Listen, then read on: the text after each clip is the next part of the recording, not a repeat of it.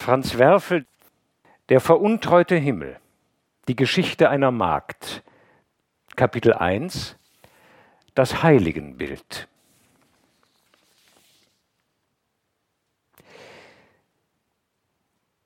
Ich habe Theta gekannt. Sie war eine alte Frau, untersetzt, rundlich, mit breiten Backenknochen und hellen Vergissmeinnicht-Augen, die einen aufmerksamen, eigensinnigen und oft argwöhnischen Ausdruck besaßen. Sah man sie dann und wann vorüberhuschen, fiel ihr eilig bemühter Watschelgang auf, der scheue Pass eines nächtlichen Tieres, das aus der menschlichen Gefahrenzone fort und seiner sicheren Höhle zustrebt. Damals hätte ich nicht vermutet, dass ich eines Tages den Versuch machen würde, die Geschichte dieser alten Magd aufzuzeichnen, die gerade noch lesen und schreiben konnte. Nun aber sitze ich da an einem fremden Tisch in einem fremden Land und rufe sorgfältig die sehr schmerzliche Erinnerung an eine vergangene Welt empor, in welcher freilich meine Heldin nur eine schattenhafte Dienerrolle spielte. Das Landhaus in Grafeneck steht vor meinen Augen und der wunderbare Park und der niederzwingende Blick auf die schroffen Einsamkeiten des toten Gebirges, dieser im Sommer lunaren und im Frühjahr und Herbst neblig saturnischen Landschaft auf österreichischer Erde. Der schöne Besitz in Grafeneck gehörte der Familie Argan. Die Argans waren meine liebsten Freunde. Sie hatten von allem Anfang an zu mir gestanden und sich auch in meinen unleidlichsten Zeiten nicht abgewandt von mir. Als ein wenig erfolgreicher, vernachlässigter und ziemlich haltloser Junggeselle fand ich in ihrem Hause eine Heimat, soweit das überhaupt nur möglich ist. Unter den zahlreichen Gästen der Argans habe ich mich niemals als einen unter vielen betrachtet, sondern als ein rechtmäßig Zugehöriger, um nicht zu sagen Angehöriger. Hatte ich doch die beiden Kinder, Philipp und Doris, von der Wiege heranwachsen gesehen, und sie nannten mich in frühen Jahren Onkel und später kameradschaftlich Theo, wie die Eltern. Es fällt mir schwerer, als ich sagen kann, die Argans, diese vier außerordentlichen Menschen, gleichsam nur im Vorübergehen darzustellen. Mein Herz mahnt mich, ihrem bitteren Schicksal ein Requiem in Gestalt eines eigenen Buches zu singen. Aber dazu fühle ich nicht die Kraft. Auch befindet sich ja alles noch in der Schwebe. Ich suche mir ein bescheidenes Geschöpf vom Rande ihres Lebenskreises, um dessen Weg bis zum Ende zu verfolgen. Meine lieben Freunde und ihr Haus bilden somit nur den Ausgangspunkt und werden später aus dieser Geschichte verschwinden, wie ich selbst. Was ich dem Hause Argan verdankte, war mehr als unbeschränkte Freundschaft und Gastfreundschaft. In unserer kargen und barschen Krisenwelt des motorisierten Unbehagens und der rekordschlagenden Verdrießlichkeit stand es da wie eine unzeitgemäße Insel der Freude. Oh, was waren das für schöne, für volltönende Menschen, alle vier, Leopold und Livia, Philipp und Doris. Sie bezauberten gleichermaßen alle, die über die Schwelle traten, durch ihr Leuchten, ihr Lächeln, ihre Stimmen, durch ihre herzinnige Wärme und ihr hochkarätiges Temperament. Ob in ihrer Wiener Stadtwohnung, ob draußen in Grafeneck, der Tisch war immer gedeckt, man speiste köstlich, der Wein wurde verschwenderisch geschenkt und vor allem die Musik regierte im Hause. Denn die vier waren durchwegs Musiker und Musikanten, weit über das Maß des guten Dilettantismus hinaus. Wie viele Nächte wurden bei den Argans durchgesungen, gehämmert, geklampft, gefiedelt, bis zum raschen und erstaunten Morgen hinan. Sie lebten in einer Art von glücklichem Jenseits, das sie sich aus der so ganz anders gesinnten Umwelt ausgespart hatten. Indes aber rückte von allen Seiten die Sintflut heran, das bleifarbene Lichtgrauen der geistigen und seelischen Sonnenfinsternis. Im Übrigen war Leopold durchaus kein reicher Mann. Als höherer Beamter im österreichischen Außenministerium hatte er, wie man so sagt, sein gutes Auskommen, das er freilich alle Zeit bis auf den letzten Groschen verausgabte und leider auch darüber hinaus, wie es sich nach der Katastrophe zeigen sollte. Was den Besitz in Grafeneck anbetrifft, das alte, ziemlich weitläufige Landhaus inmitten des traumhaften Parks, so war es keine Erwerbung, sondern ein Erbgut. In diesem Hause besaß ich eines der Fremdenzimmer. Ich sage besaß, denn man hatte es ausdrücklich und ausschließlich mir eingeräumt, und niemand sonst durfte darin wohnen. Da ich seit Jahren schon meiner langen Reisen wegen keinen Wohnsitz hatte, auch in der Hauptstadt nicht, so war das Zimmer in Grafeneck der einzige Raum, den ich mein eigen nennen konnte. Dort lagen meine Bücher und Handschriften aufgestapelt, all die abgeschlossenen und unterbrochenen Arbeiten, von den vielen Anfängen, Entwürfen, Skizzen und dem heillosen Zettelwerk ganz zu schweigen, das sich innerhalb eines Jahrzehnts in den Schubladen eines Schriftstellers beängstigend ansammelt. Es ist möglich, dass sich diese Menge in qualvollen und enthusiastischen Nächten beschriebenen Papiers noch immer an Ort und Stelle befindet, denn wie ich höre, ist der Besitz in Grafeneck bis zu dieser Stunde weder enteignet worden, noch auch hat er einen Käufer gefunden. Mag mit dem Niedergeschriebenen geschehen, was da will. Der Verlust ist verschmerzt. Ich empfinde das Exil als einen Schicksalsruf zur Erneuerung. Alljährlich im Frühling, wenn ich zur Arbeit nach Grafeneck kam, wurde ich beim Betreten des Zimmers von meinen sich fleißig mehrenden Geistern empfangen. Eine sonderbar behagliche, ja kreuzgemütliche erste Stunde war das jedes Mal. Ich schlenderte im Raum umher, begrüßte den und jenen, nahm dies und das in die Hand, las hier einen Satz und dort einen Vers, naschte gleichsam im Vollgefühl meines Reichtums an mir selbst. Nein, ich war nicht zu beklagen und zweifelte nicht, es müsse so weitergehen, und diese alljährliche Begrüßung werde sich wiederholen ungezählte Male, bis ich einst als behäbiger Urvater meiner Geistgeschöpfe sanft erlöschen würde. Will's Gott in diesem Zimmer, das mir meine Freunde Argan auf Lebenszeit eingeräumt hatten. In diesem Sommer zu Grafeneck, der schön war wie alle vorhergehenden, dem aber für mich kein künftiger hier mehr folgen sollte, hatte sich die Familie Argan schon früher eingestellt als sonst. Wir verlebten den Juni und halben Juli in guter Gemeinschaft. Um aber ganz aufrichtig zu sein, das Glück dieses Landaufenthalts war nicht mehr ganz so rein und voll wie früher. Wenn wir auch einer stillen Übereinkunft gemäß politische Unterhaltungen vermieden, so gut es nur ging, so lastete das gegenwärtige und das herandrohende Weltgeschehen doch schwer auf unseren Gemütern. Der spanische Bürgerkrieg und vor allem das ungewisse, zweideutige Schicksal unseres eigenen armen Landes. Alltäglich gegen vier Uhr wenn der Briefträger, ein hinkender Bote dieses Weltgeschehens, mit den Morgenblättern der Hauptstadt vor dem Haustor auftauchte, hatten wir uns schon alle versammelt und es begann regelmäßig ein heftiger Kampf um die Zeitungen.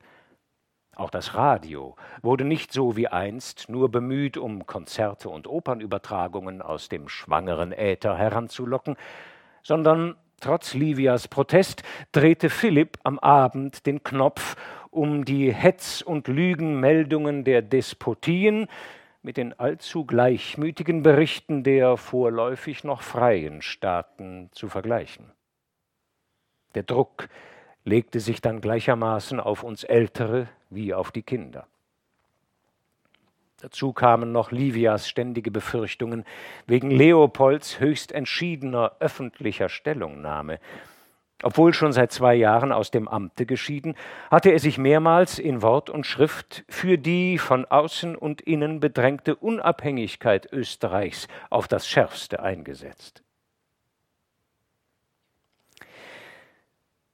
Gegen Ende Juli verließen meine Freunde für eine Zeit lang das Haus in Grafeneck. Philipp und Doris waren auf ein Schloss in Tirol eingeladen und Leopold fuhr mit Livia nach Salzburg, um bei den Festspielen gewissen Opernaufführungen beizuwohnen. Seine Einladung, mit nach Salzburg zu kommen, lehnte ich ab.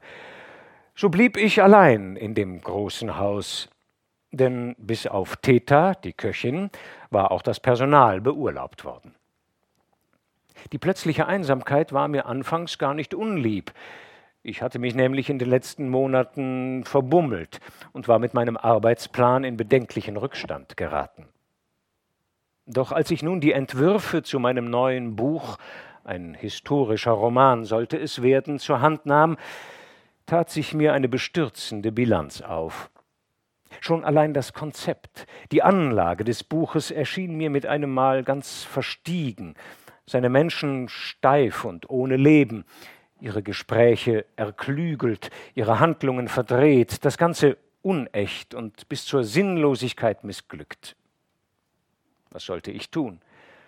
Es war ein sehr umfangreiches Werk und 500 Seiten etwa hatte ich mir schon abgerungen. Die moralische Kraft besaß ich nicht, diesen hohen Stapel zu vernichten, noch auch die Geduld, das Fertige aufzutrennen und gänzlich neu und anders zu beginnen. Diese Arbeitsart der Penelope ist für die Kunst die einzig richtige. Die Welt aber verwandelte alle vier Wochen ihr Gesicht, und was gestern noch glaubwürdig war, entpuppte sich schon heute als Betrug.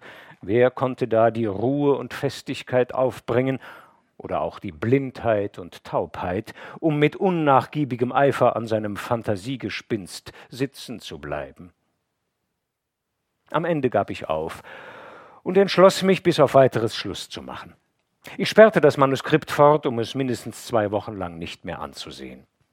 Ich hatte mir als mein eigener Vorgesetzter einen Urlaub erteilt, dachte an die unglückselige Arbeit nicht mehr, ging spazieren und fühlte mich passabel. Der Park zu Grafeneck bestand aus verschiedenen Teilen. Vor der Stirnseite des Hauses lag ein mächtiger Rasen, Tummelplatz der Kinder und ihrer Gespielen. Rechter Hand dehnte sich ein weiter Obsthain, hinter dem Hause aber begann der eigentliche, der wilde Park, eine Berglehne emporsteigend. Auf der Höhe verlor er sich in einen endlosen Lärchenwald, der nur teilweise zu Argans Eigentum gehörte. Dieser Teil des Parks und der anschließende Berg war die Stätte meiner täglichen Entdeckungsfahrten. Hier gab es sogenannte Platzeln, in großer Menge. Und nach zehnjähriger Vertrautheit mit dieser Gegend konnte es doch noch immer geschehen, dass man auf einen neuen Punkt, auf eine unbekannte Baumgruppe und einen überraschenden Ausblick stieß. Einmal, es war schon ziemlich spät am Nachmittag, hörte ich durch das dunkle Sausen der Lerchen hindurch von fern den zirpenden Laut einer Zither und ein sonderbar dünnes Stimmchen dazu, das dann und wann von dem schmerzlichen Heulen eines Hundes begleitet wurde. Ich folgte dem Klang und kam auf eine ziemlich große Lichtung, die noch innerhalb des Parks lag. Unter der durchgoldeten Kuppel zweier uralter Linden befand sich die halb zusammengestürzte Ruine eines groben Tisches und einer wackligen Bank. Auf dem Tisch lag der Zitterkasten. Unter die Seiten war ein Notenblatt geschoben. Daneben häuften sich ganze Berge von gesammelten Kräutern, Minze, Erika, Thymian, deren Duft mich erreichte. Auf der Bank saß Theta, den Hund Wolf zu ihren Füßen, diesen ältesten und grimmigsten Veteranen der Meute von Grafeneck, gefürchteten Wächter und geschworenen Feind aller Briefträger, der seiner reizbaren Gemütsart wegen sonst stets an der Kette liegen musste. Wolf war blind. Doch weder Alter noch Blindheit hatten ihm zu einer abgeklärten Betrachtung des Lebens verholfen. Er war bei meinem Kommen aufgesprungen, starrte mich aus der opalisierenden Verglasung seiner Augen bitterbös an und knurrte leise, aber aus ganzer Seele. Auch die alte Magd hatte sich erhoben. Sie mahnte den Hund, ohne ihn anzublicken. Na, was ist denn, Hundel? Was hat der Burschel? Das ist doch der Gnäherr. Wolf überlegte eine Weile, ob er dieser beruhigenden Kundmachung trauen dürfe. Dann ließ er sich voll abweisenden Unmuts auf seine Pfoten nieder und gab mir zu fühlen, dass ich ihm als unerwünschter Eindringling eine schöne musikalische Stunde verdorben habe. Es tut mir leid, dass ich Sie gestört habe, Fräulein Theta, sagte ich entschuldigend. Sie haben da Musik gemacht. Das versteht sich von selbst in einem so musikalischen Hause. Auf Thetas breites Gesicht trat ein erschrockenes Lächeln. Der Gnäherr haben nicht gestört, wenn ich bittlich sein darf. Der Gnäherr müssen ja spazieren gehen. Wir haben nur gesungen a bissel. Was, Burschel? Zwei kleine Liedel nur. Nicht wahr, Burschel? Der Angeredete hob sich auf die Vorderpfoten, streckte den mürrischen Greisenkopf vor und stieß ein langes, tremolierendes Geheul aus. Na brav ist der Burschel, kann schön singen, der Burschel. Er versteht alles, was man sagt, mehr als mancher Mensch. Theta sprach mit einem harten slawischen Tonfall, der aber durch den österreichischen Dialekt seltsam gemildert klang. Sie trug ein schwarzes Kleid, dazu eine hellblaue Schürze und auf dem Scheitel eine weiße Krause. Ihre dünnen Haare, die noch auffällig braun waren, spielten im Wind. Ich sah mich um. Na, da haben Sie sich gar kein schlechtes Platzl ausgesucht, Fräulein Theta. Etwas Schöneres gibt's hier überhaupt nicht. Theta seufzte tief auf und sagte, ja, das ist eine Pracht da hier. Und sie schüttelte eine ganze Weile lang den Kopf, um ihrer Verwunderung über diese Pracht Ausdruck zu geben. Ich muss Ihnen noch vielmals danken, Fräulein Theta, begann ich wieder, weil Sie so nett für mich sorgen. Wenn's dem Gnäherrn nur schmeckt, erklärte Theta kurz und begann die Kräuter in ihren Korb zu tun. Nur zu gut schmeckt's mir, man sieht's mir ja auch an. Ihre Küche verwöhnt einen zu sehr, Fräulein Theta. Die gnädige Herrschaft hat's so angeschafft, sagte Theta und wies damit jedes eigene Verdienst von sich. Äh, jetzt muss ich aber gehen, Nachtmahl kochen. Eilig packte sie ihre Sachen zusammen, als habe unsere Unterhaltung schon die zulässige Dauer eines Gesprächs zwischen Herrn und Magd überschritten. Dann verschwand sie mit Zitterkasten, Korb und Hund schwerfällig trippelnden Ganges unter den Lärchen. Ich sah ihr nach, und wunderte mich darüber, dass ich soeben das erste längere Gespräch mit Theta geführt hatte. Sie diente schon beinahe zwanzig Jahre im Hause Argan. Ich war ihr in der Stadt wie in Grafeneck immer wieder begegnet. Wir hatten stets nur einen Gruß getauscht. Das gleichgültige Gespräch dieses Nachmittags aber klang in mir nach. Irgendetwas Festes und Abgeschlossenes spürte ich an der alten Magd, das mich packte. Das Bild, wie sie, den blinden Hund dicht neben sich, eilig und schwerfällig im Walde verschwunden war, wich nicht von meinen Augen. Zwei Tage später kam ich um die Mittagsstunde nach Hause und wollte meine Pfeife anzünden. Da mir aber die Streichhölzer ausgegangen waren, musste ich in die Küche gehen und Theta um Feuer bitten. Die Küche lag im Erdgeschoss am Ende eines langen Ganges. Als ich nun an die weiß lackierte Tür kam, hörte ich ein lautes Gespräch, das mich hinderte, die Klinke niederzudrücken. Es war ein philosophisches Gespräch, das sich zwischen Theta, Burschel und dem Gärtner Bichler entsponnen hatte und das ich indiskret belauschte. Dieser Bichler war von Leopold Argan auf irgendwelche Empfehlung hin vor Jahren als Gärtner und Hausbesorger in Grafeneck angestellt worden. Damals, als er ins Haus einzog, glich er mit seinen hohlen Wangen und brennenden Augen einem gekränkten Säulenheiligen, der sein Opfer verschmäht sieht. Inzwischen aber schien sich mit zunehmendem Körpergewicht auch seine Seele verändert zu haben. Der Mensch hatte seltsame Rosinen im Kopf. Er sog wie ein Löschblatt alle radikalen Parolen des Tages auf, bastelte ansonsten an seinem Radio und verlungerte, weil er sich für ein unterdrücktes Genie hielt, den lieben langen Tag. Jetzt hörte ich ihn sprechen. Ich habe einen Freund gehabt, sagte er, einen gewissen Romata, der war bei der Anatomie bedienstet in der Währinger Straße. Hunderte von Leichen, sag ich Ihnen, hat der Romata seziert und er hat nirgends nicht ein Organ gefunden, wo hätte eine unsterbliche Seele drin sein können, meiner Seele. Überhaupt, eine gescheite Person wie Sie, Freund Theta, sollte andere Ansichten haben. Auch ich bin nicht viel in die Schule gegangen, aber das muss ich sagen, ich habe mich fortgebildet. Wer redet denn mit Ihnen über solche Sachen? entgegnete brummig Theta. Bichler aber setzte seine Eiferrede fort. Und warum sind wir nicht viel in die Schule gegangen, Sie und ich, Freund Theta? Weil bei uns noch immer die Juden und die Pfaffen regieren.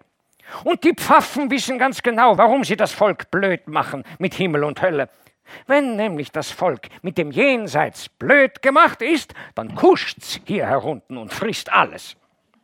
Das deutsche Volksvermögen aus Österreich aber geht nach Rom zum Oberpfaffen und nach Paris und London an die internationalen Juden, das ist doch klar. Dagegen können Sie nichts sagen. Die Religion ist das Opium der Völker. Opium bekommt man in der Apotheke, erklärte Theta. Ist eine ganz gute Medizin manchmal. Brav pariert, dachte ich. Bichlers Stimme aber klang jetzt tief gekränkt. Freund Theta, eine Volksgenossin wie Sie verhindert den menschlichen Fortschritt und den Sieg der Idee.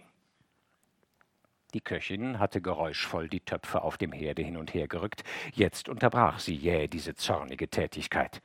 Wer ist Ihre Volksgenossin? Ich bin nicht Ihre Volksgenossin. Und überhaupt.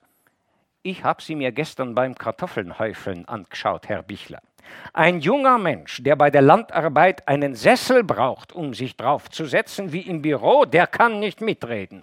Der versteht nichts von solchen Sachen. Na, was sagst du, Burschel? Auf diese deutliche Aufforderung hin mischte sich der Hund mit heftiger Parteinahme ins Gespräch.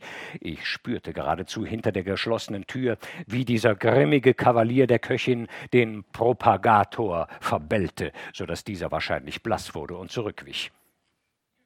Nach ein paar Sekunden wies Theta den Burschel zur Ruhe und schloss den Disput mit barscher Sachlichkeit. Es ist halber zwölf, der Herr muss sein Essen pünktlich bekommen. Stören Sie mich nicht länger. Ich entfernte mich leise, ohne meine Pfeife angezündet zu haben. Abends gegen acht Uhr erlitt ich einen starken Anfall von Depression. Es begann wie immer mit einer Blutleere im Kopf, mit Herzgeflatter und einer Auskältung aller Glieder. Der Tod atmete eisig meinen Nacken an. Mir war, als ob sich ein unausdenkbar, unabwendbares Unglück von allen Seiten heranwälze. Ich warf mich aufs Bett, um von diesem Unentrinnbaren, dem wir entgegensausten, nichts mehr zu wissen. Erst als es ganz finster geworden war, zersprang die Klammer um meinen Kopf. Ich schlich mich feige aus dem Zimmer. Ich musste lebendige Wesen sehen. Täter, die Hunde. Die Küche, in die ich ging, war schon ausgelöscht und leer. Da stieg ich in den Mansardenstock hinauf, wo das Hauspersonal wohnte. Die Angst war immer noch da. Ich hatte das unsinnige Gefühl, Niemand anderer könne mich sicherer vor dem Tode retten als die alte Magd mit ihren Vergissmeinnicht-Augen und breiten Backenknochen. Am Ende des Ganges drang durch eine Türritze Licht. Ich klopfte zweimal. Keine Antwort. Theta war nicht da. Ich öffnete die Tür.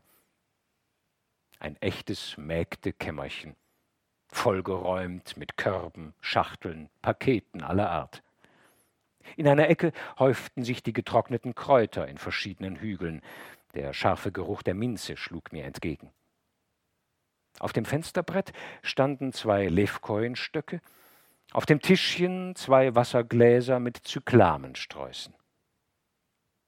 Über dem Bette, wo ich eine Mutter Gottes vermutet hätte, hing unter Glas und Rahmen der Farbdruck eines jungen, bildschönen Heiligen, der mitten in einem ungelenken Walde vor seiner Klause im Gebet versunken kniete. Unterhalb dieses Bildes hing ein zweites, ebenfalls unter Glas und Rahmen. Es war die Fotografie eines jungen Geistlichen im Chorrock, der das Brevier in Händen hielt. Seine Augen blickten schwärmerisch in die Ferne, als hätten sie soeben erst von dem erbaulichen Texte aufgesehen. Die Fotografie schien schon manches Jahr alt zu sein. Ohne einzutreten, besah ich mir lange das Zimmerchen, und derselbe Eindruck von merkwürdiger Abgeschlossenheit und Festigkeit wie vor zwei Tagen ergriff mich. Ich fuhr zusammen, als ich Thetas Stimme plötzlich hinter mir vernahm. Da sie in Filzschuhen ging, hatte ich ihr Kommen nicht bemerkt. Was wünscht der gnädige Herr da hier? Ach, ich, ich fühle mich nicht besonders wohl, Fräulein Theta, sagte ich verlegen. Vielleicht bekomme ich ein Fieber. Es wäre nett von Ihnen, wenn ich einen Tee haben könnte. Ich habe Sie gesucht. Theta warf mir einen prüfenden Blick zu. Dann trat sie zu ihren Kräutern und begann in den Häuflein emsig zu wühlen. Da hab ich einen Tee, ächzte sie während des Suchens. Der bringt jede Erkältung weg und Kopfweh und verdorbenen Magen in einer halben Stunde wie ein Wunder und indem sie noch immer gebückt die Mischung bereitete, blinzelte sie zu mir herüber. Der Tee wird gleich fertig sein. Geh der Gnäherr nur in sein Zimmer, wenn ich bittlich sein darf. Vermutlich mochte sie es gar nicht leiden, wenn irgendwer ihrem Sanctissimum zu nahe kam. Da mache ich Ihnen wieder einmal Mühe, entschuldigte ich mich. Mit Erlaubnis, das ist keine Mühe, bitte.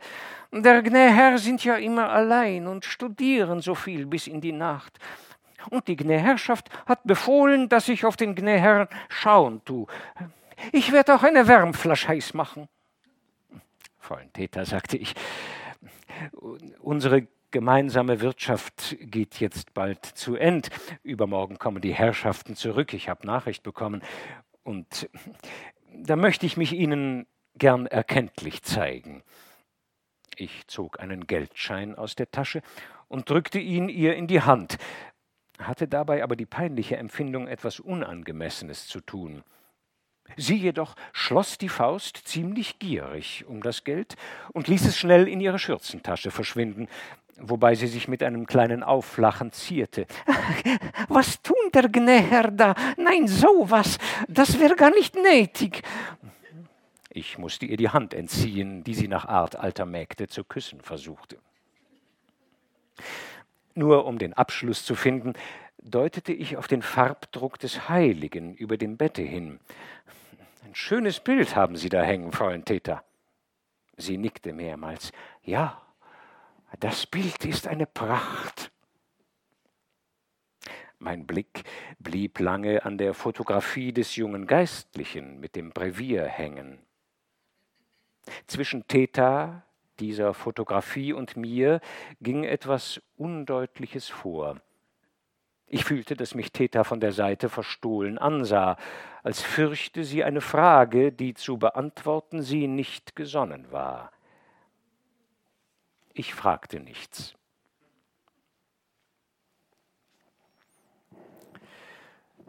Kapitel 2 Ein Lebensplan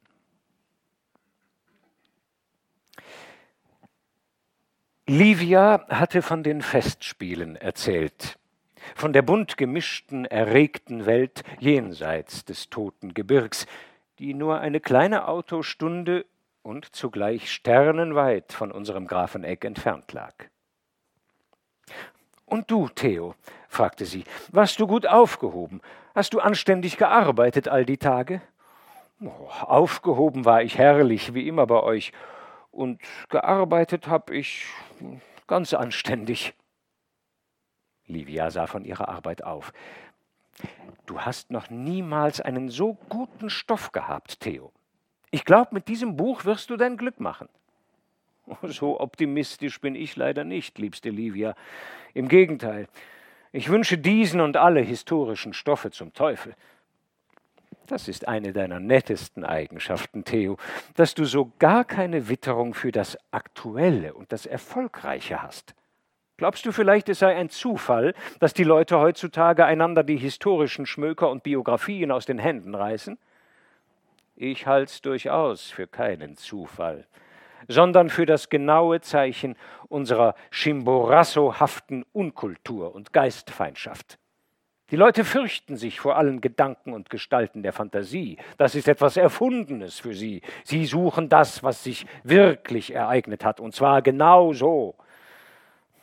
Dabei habe ich selbst gar kein Recht, die Nase zu rümpfen. Offen gesagt, Livia, mein eigener historischer Schmöker dort oben ekelt mich an.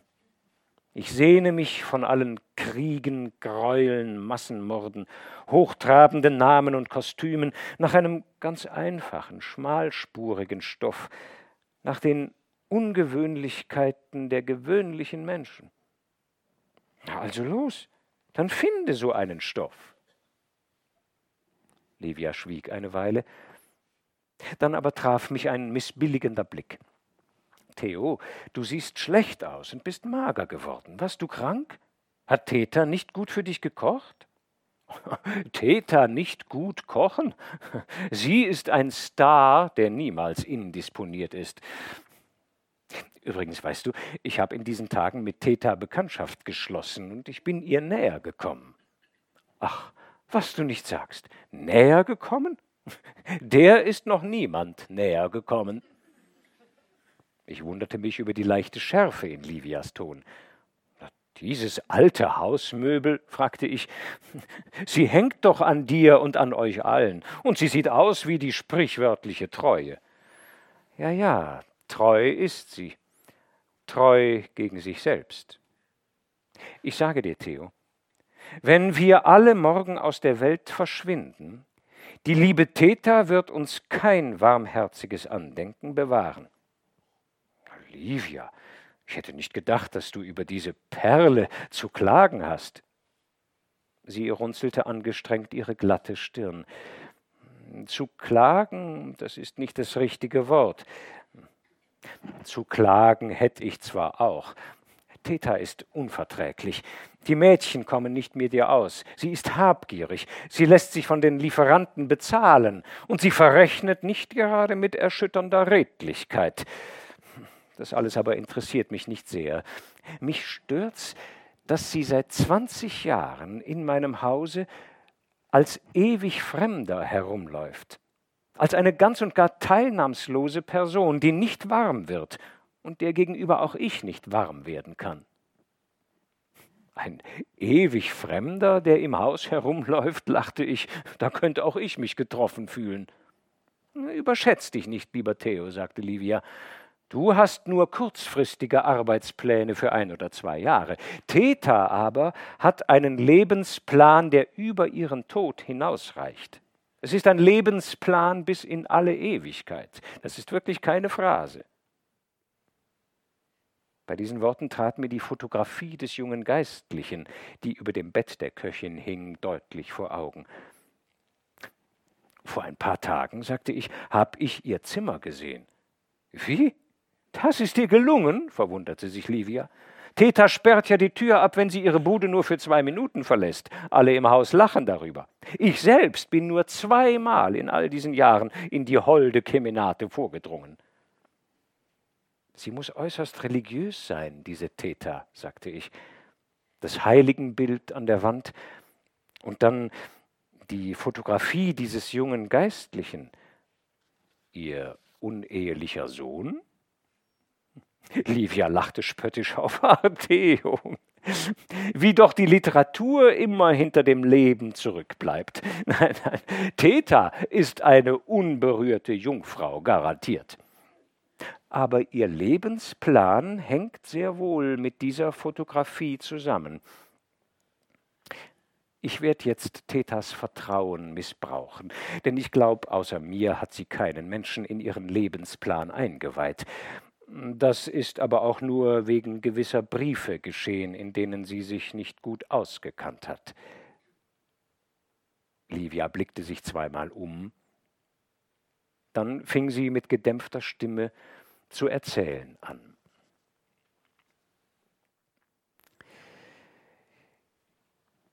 Hier folgt nun ein Abriss von Theta Lineks Lebensplan. Ich entnehme ihn nicht nur Livias Bericht, wie er mir von jener schönen Sommerstunde her in Erinnerung geblieben ist, sondern kann ihn durch die Mitteilungen des Kaplans Johannes Seidel ergänzen, mit dem ich vor einiger Zeit in Paris Freundschaft geschlossen habe. Ja, die Welt ist klein. Seidel ist der nämliche Geistliche, welcher der alten Magd in den letzten Tagen ihres Lebens und Sterbens Beistand geleistet hat. Er bewahrt als ein merkwürdiges Andenken an einen merkwürdigen Menschen die bewussten Briefe auf, von denen sogleich die Rede sein wird. Johannes Seidel, 28 Jahre alt, das Idealbild eines katholischen Seelsorgers und Menschenfreundes, lebt nun, wie könnte es bei ihm auch anders sein, in der Verfolgung und in der Verbannung. Die Argans waren Tetalineks siebenter und letzter Posten.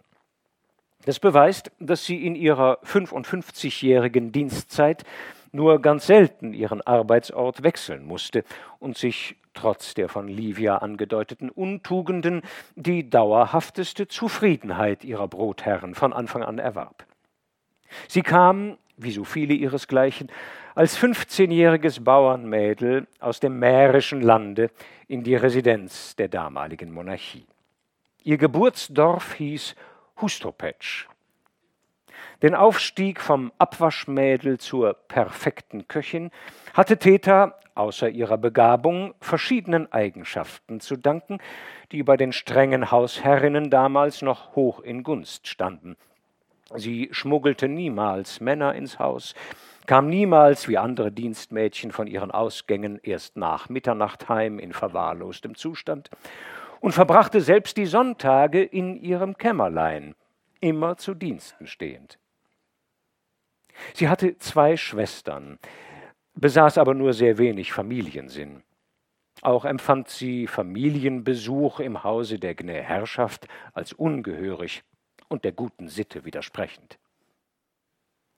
Sie hatte bereits ihr vierzigstes Jahr erreicht und war bei dem Herrn Sektionsrat im Unterrichtsministerium Slabatnik in Dienst – da erschien eines Sonntags im Juli, die Herrschaft war glücklicherweise ausgegangen, ein ländlich gekleidetes Weib bei ihr, das einen zehnjährigen Jungen an der Hand führte. Sie erkannte nicht sofort die Witwe ihres jüngst verstorbenen Bruders Moimir Linek. Kein Wunder, hatte sie doch diese Frau nur zweimal im Leben gesehen. Dem Bruder Moimir warte Theta keine sehr achtungsvolle Erinnerung. Er war niemals über Hustopetsch hinausgekommen, hatte dort, sicherem Vernehmen nach, den ererbten Hof vertrunken und sich schließlich als gemiedener Ortsalkoholiker mit irgendwelcher Flickschusterei bis zum verdienten frühen Ende fortgebracht. Ohne Wohlwollen betrachtete die Tante den kleinen Neffen, der Moimir hieß, wie sein Vater, und sie aus eigentümlich verschwollenen Schlitzaugen eindringlich abschätzte.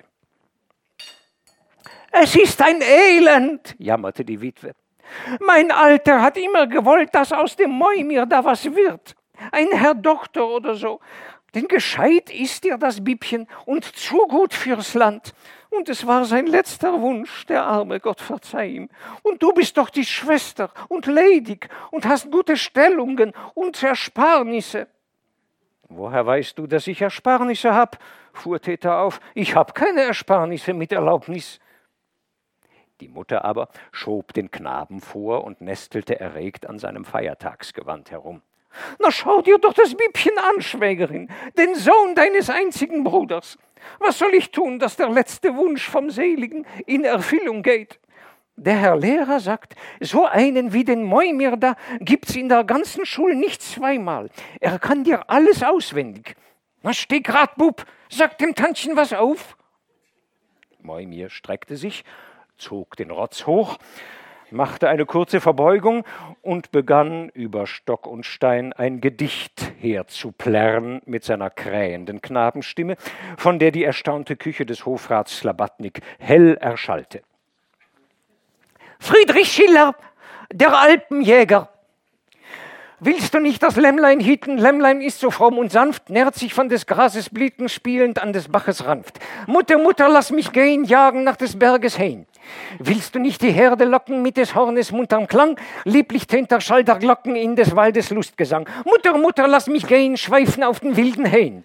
Willst du nicht der Blümlein warten, die im Beete freundlich stehen?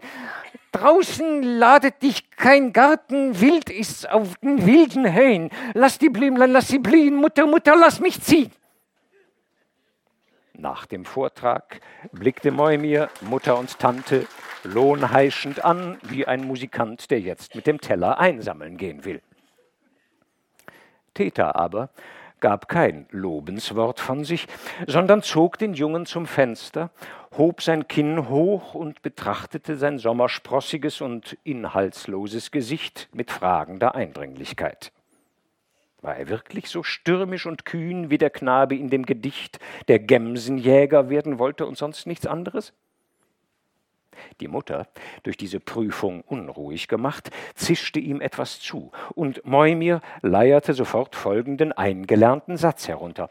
Wenn das liebe Tantchen uns hilft, dann will ich auch recht brav sein und mich dem lieben Tantchen bis zum Lebensende stets dankbar erweisen. Wie kann ich euch helfen? sagte Täter. Ich bin arm wie ihr. Dann aber ging sie zum Herd, wärmte Kaffee auf, zog unter ihrem Bett einen beiseite geschafften Gugelhupf hervor und servierte ihren Gästen den Imsis. Der kleine Moimir entwickelte für sein Alter einen hochansehnlichen Appetit und bat dreimal um eine weitere Kuchenschnitte, wobei die beschämte Mutter Tränen in die Augen bekam und aufschluckte. Das, das muss ich sonst alles schaffen mit meiner Hände Arbeit, eine alleinstehende Witwe. Beim Abschied aber, nachdem sie sich die ganze Zeit über kühl und ziemlich unzugänglich verhalten hatte, sagte Theta plötzlich, wegen dem Buben da werd ich mit der Gnäfrau Hofrätin bittlich sprechen. Zuletzt holte sie eine Nickelmünze hervor und steckte sie dem Mäumir zu. Die Hand des Jungen schloss sich schnappend um das Geldstück wie der Rachen eines Raubfisches. In Erfüllung ihres Versprechens trat Theta am nächsten Tage festlich gekleidet und mit ihrem umständlichsten Knicks in den Salon der Gebieterin.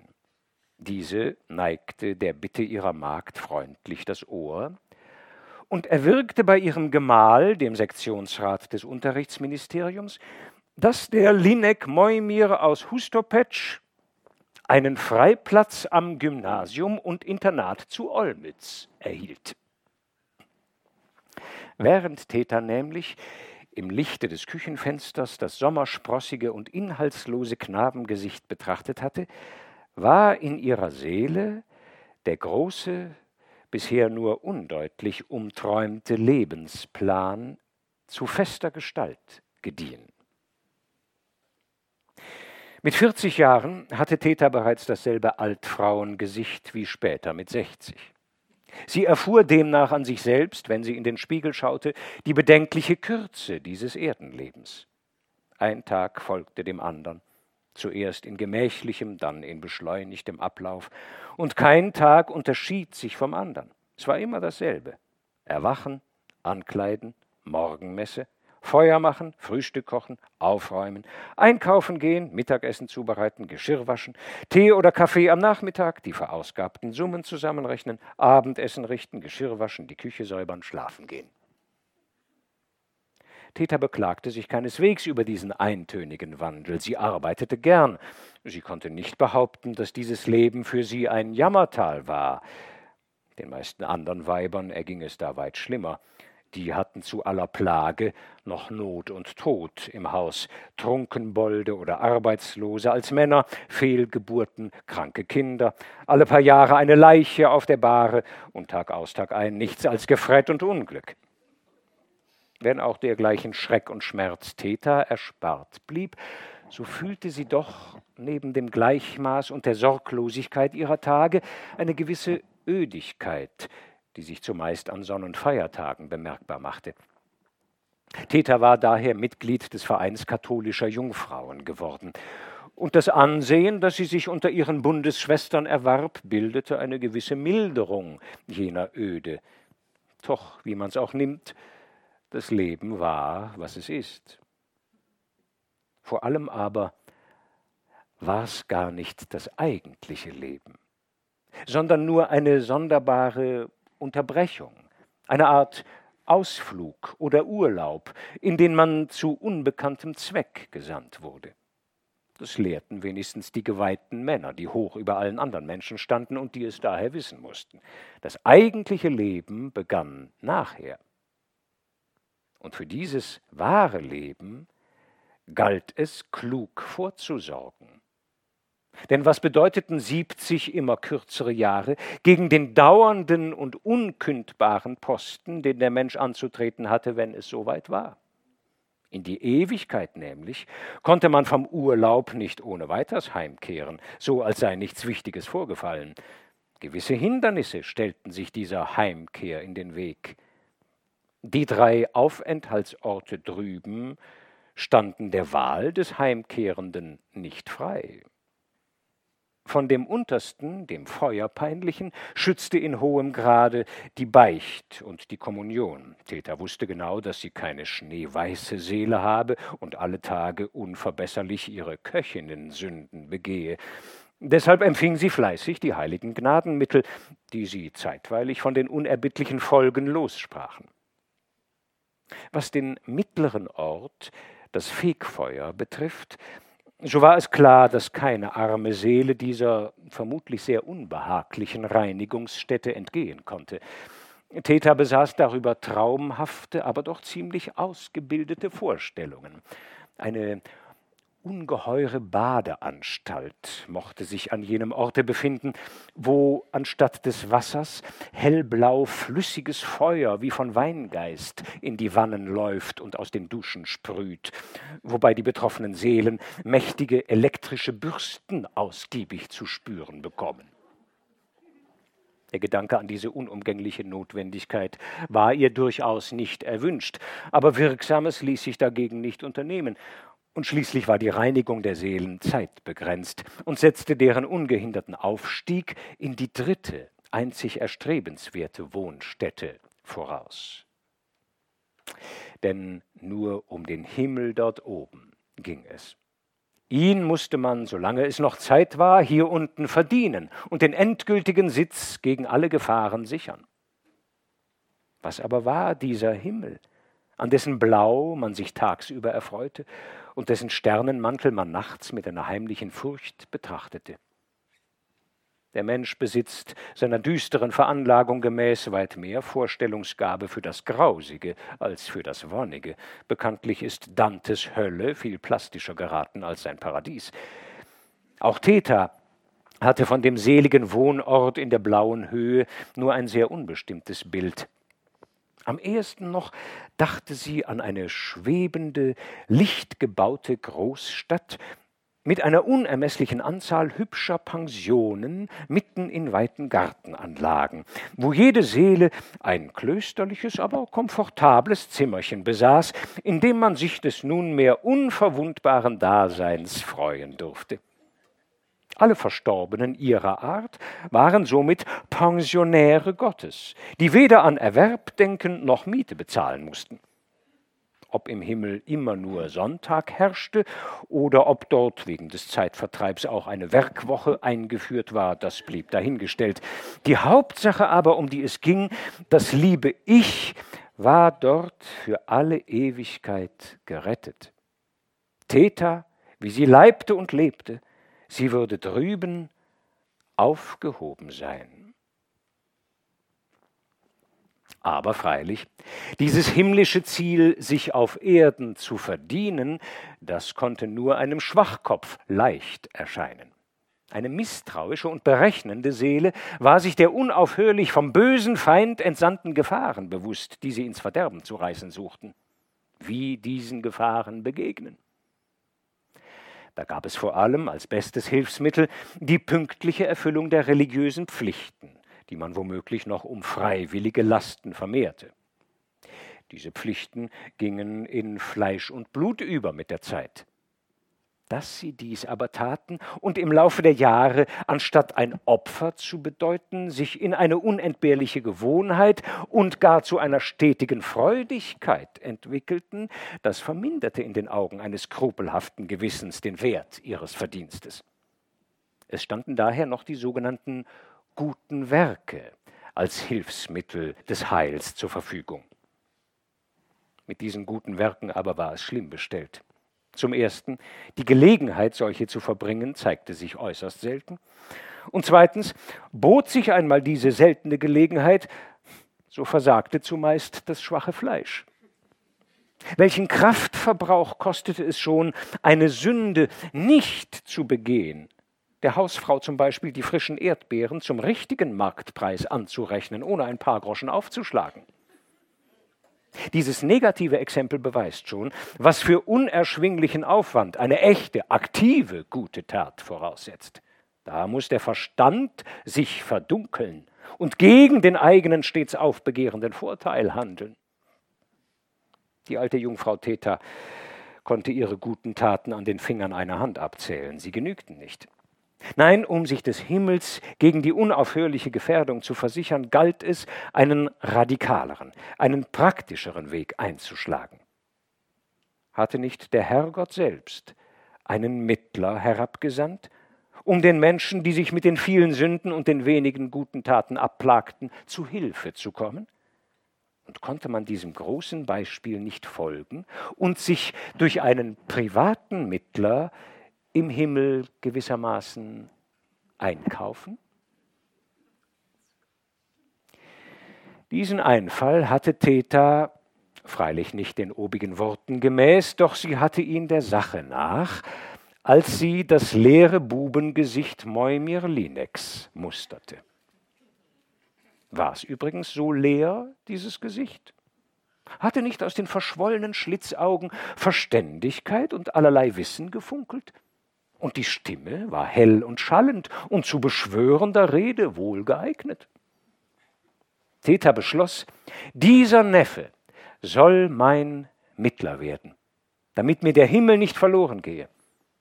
Sie wollte all ihre Ersparnisse dreingeben und knapsen und knausern noch mehr als bislang, um ihn zu nähren und zu kleiden, um für das Studium aufzukommen bis zum Tag seiner Primiz. Das war ein frommes Werk und eine gute Tat in einem. Zu guter Letzt aber hoffte sie, in Moimir einen ihr persönlich zugeteilten Priester zu besitzen, der in unermesslicher Dankbarkeit und Treue bis zu seinem eigenen späten Hinscheiden für sie lesen werde zahllose heilige Seelenmessen, diese Aufrichtung und köstliche Labe der Toten, solange sie ihren endgültigen Wohnsitz noch nicht bezogen haben.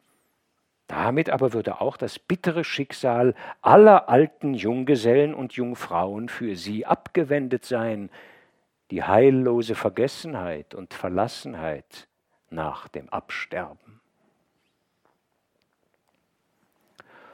Unverzüglich ging Theta mit der ihr eigenen zielbewussten Zähigkeit an die Verwirklichung ihres großen Lebensplanes. Von Stund an verzichtete sie auf jede noch so kleine Erleichterung des Lebens, als da sind ein Bierchen oder ein Schnäpschen nach der Morgenmesse oder die Benutzung der Trambahn, um auf den Markt zu fahren. Kein Bettler und kein Leiermann erhielt mehr sein in Papier gewickeltes Kupferstück in den Hof hinabgeworfen wie früher. Er mochte selbst ihre Lieblingsstücke singen und dudeln, solange er wollte. Täter brachte es zustande, keinen Heller auszugeben. Die nichtigsten Gegenstände bekamen einen aufgeblähten Wert für sie. Jeder Fetzen und jeder Faden wurde aufgehoben und mit der umsichtigen Findigkeit eines zünftigen Räubers ließ sie vom Tisch der Herrschaft einen erklecklichen Anteil verschwinden und verstaute ihn in ihrem Kasten oder unterm Bett. Die haltbaren Speisen sandte sie wohl verpackt nach Olmütz. Ihr zukünftiger Vertreter vor dem Thron des Höchsten sollte schließlich wohl genährt sein und stark, wie es sich geziemte. Theta kam schnell in den Ruf eines beispiellosen Geizes und einer wüsten Raffgier mit Unrecht. Die Verwandlung eines armen Proleten oder Bauernjungen in einen studierten Herrn kostet unglaublich viel Geld, selbst wenn der Staat den Kandidaten vom Schulgeld befreit und ihn in einem Internat notdürftig verköstigt. Am ersten jeden Monats musste Täter mindestens 40 alte gute Goldkronen bereitstellen. Wenn man bedenkt, dass zu dieser Zeit ihr Lohn aus 50 oder höchstens 60 solcher Kronen bestand, wird man ihren Geiz ganz anders beurteilen.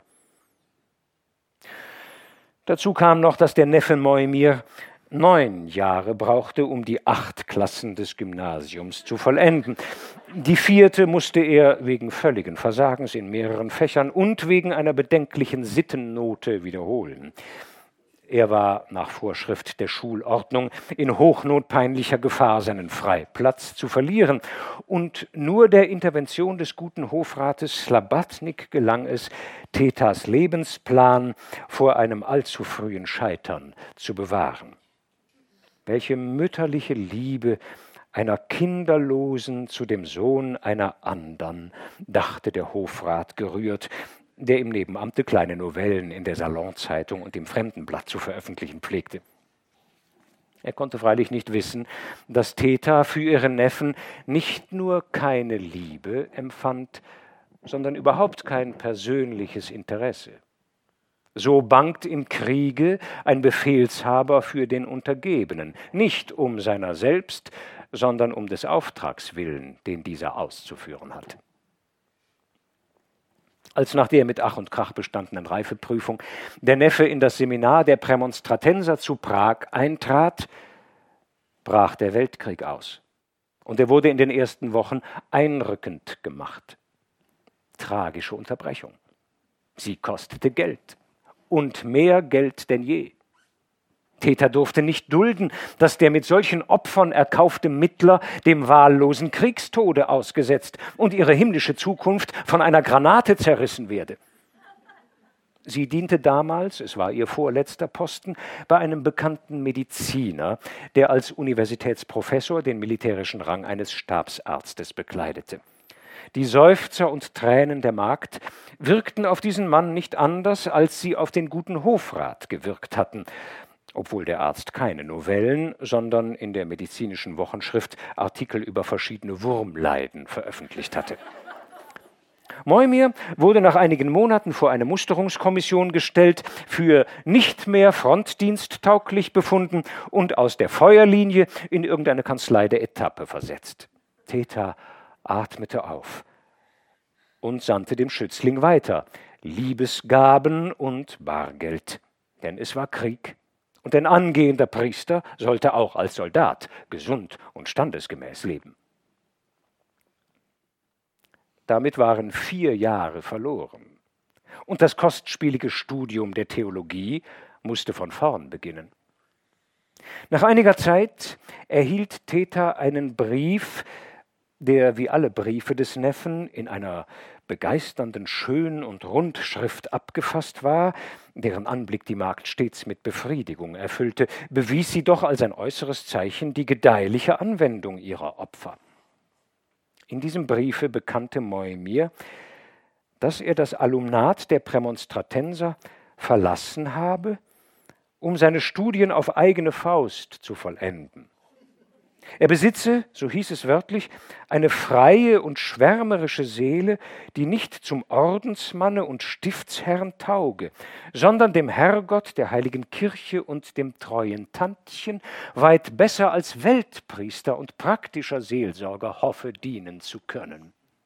Sein Ideal sei es, in einer weltverlorenen Pfarre oder in einer Arbeitergemeinde den armen Menschen in ihren Nöten beizustehen. Als nicht inkorporierter Weltgeistlicher sei er ferner viel weniger an den Willen seiner Oberen gebunden und könne sich daher, sollte es einmal notwendig werden, der Pflege des teuren Tantchens mit ungeteilter Innigkeit widmen. Theta erschrak zwar anfangs über diese Eröffnung, da sie einen ausgesprochenen Eigensinn und Hang zur Unordnung bekundete, Andererseits aber erschienen ihr die in dem Briefe angeführten Ideale recht lobenswert, und von der verzwickten Organisation des kirchlichen Lebens verstand sie ohnehin nicht viel. Arg war es nur, dass Moimirs Entschluss eine begreifliche Erhöhung der Monatskosten verursachte. Theta tat, was sie konnte, und sandte nunmehr das Geld regelmäßig an eine private Anschrift in einer Prager Vorstadt. Merkwürdig genug ist, dass Theta den mit der Wahrung ihrer himmlischen Zukunft Beauftragten nur ein einziges Mal zu Gesicht bekommen hatte. Damals nämlich, als er, ein rotznäsiger Bauernjunge, sie an Mutters Hand in der Küche des Hofrates Slabatnik heimgesucht hatte. Dafür aber gab's Gründe die Menge. Die Magd, die auch nie nur einen Tag Urlaub nahm, konnte sich weite Reisen nicht leisten. Das sauer erworbene und noch saurer abgegeizte durfte wahrhaftig nicht überflüssig vertan werden. Und wo hätte sie ferne den Jungen, wäre er zu ihr in die Stadt gekommen, unterbringen sollen?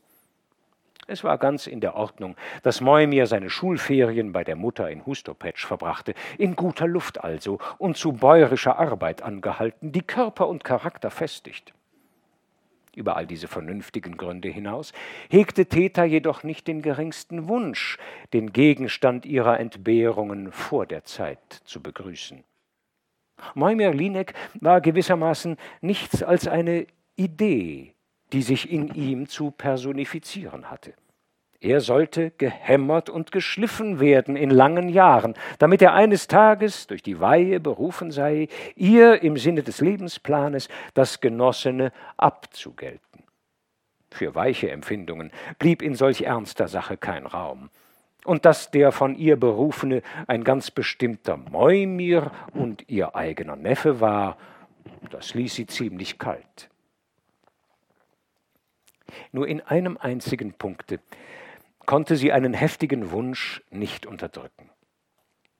Wenn auch das Studium Moimirs sich schon ins fünfte Jahr hineinzog, einmal musste doch die große Stunde der Ordination, der Priesterweihe kommen, in der sich ein junger Mann durch das Auflegen des Oberhirten wundersam in ein fast überirdisches Wesen verwandelt, um daraufhin aus erschütterter Seele sein erstes heiliges Messopfer darbringen zu dürfen.